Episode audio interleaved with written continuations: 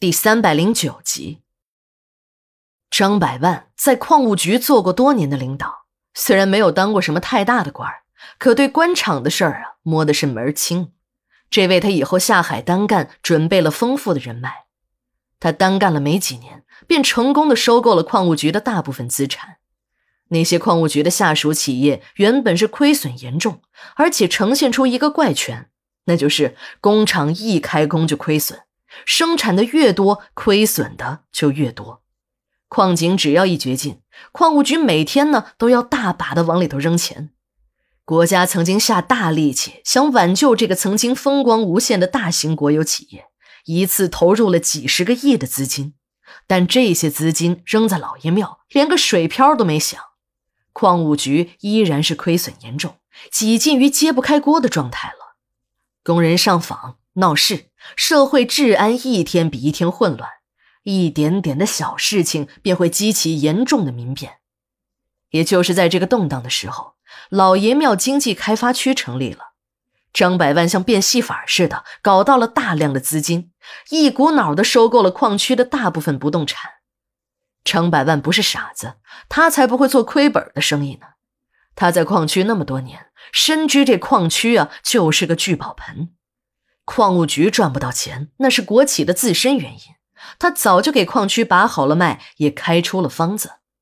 果然，这个政府手中的鸡肋，到了他张百万的手里，便成了会生金蛋的鸡。几年下来，张百万事业有成了。不过，他一向很注意自己的生活作风：一是不想给公众留下画饼；二，他是真的害怕家里那个刁蛮的女人。但这怕归怕。女人还是要找的，只不过要玩的更隐蔽一点在这一点上，张百万做的可谓高明。在外面养了多少个女人，他的老婆霞姐竟然一无所知。这一切当然和张百万的高明有关，但最重要的是，霞姐这个刁蛮中透着傻气的女人也是相当的配合。在霞姐的眼中，张百万还算是一个相当棒的男人。对自己那更是没得说了。伴着年龄的增大，霞姐对张百万就更有信心了。她一直以为这个已经失去了性能力的男人，即便是有那个心，也没有那个能力了。但是她错了。老谋深算的张百万只是在她身上装作失去了性能力，这只是让傻女人放松警惕的一招棋而已。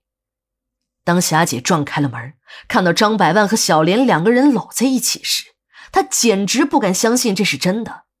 这个平日里对自己千依百顺的男人，公然在自己的眼皮子底下偷起了腥，而且这个女人还是自己的儿媳妇儿。想想在这个家里，自己一直都很照顾小莲，没想到这个恩将仇报的女人竟然打起了自己公爹的主意。霞姐活了大半辈子，从来没有这样窝火过，她再也忍不住心里的愤怒，一下子。冲了上去。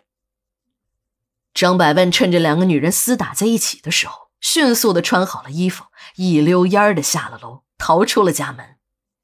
张百万是个老滑头，他才不会傻到在这个时候去和老婆解释。这种事情最好的办法就是不解释。妈的，反正这事情也做了，干脆来一个死猪不怕开水烫，爱怎么闹就怎么闹。自己是惹不起老婆霞姐，但绝对躲得起呀。自己外面那么多的家，随便找一个避难就是了。虽然心里有底，但张百万的心里还是很疑惑。他竟然不知道自己为什么心智失常，一下子和儿媳妇小莲搂在了一起。他从来也没有过这种想法，更何况这种不知和多少男人睡过的女人，他张百万看都懒得看一眼。他一边在马路上开着车，一边梳理着刚才的事情。他突然想起来了，小莲这个女人确实和别的女人不同。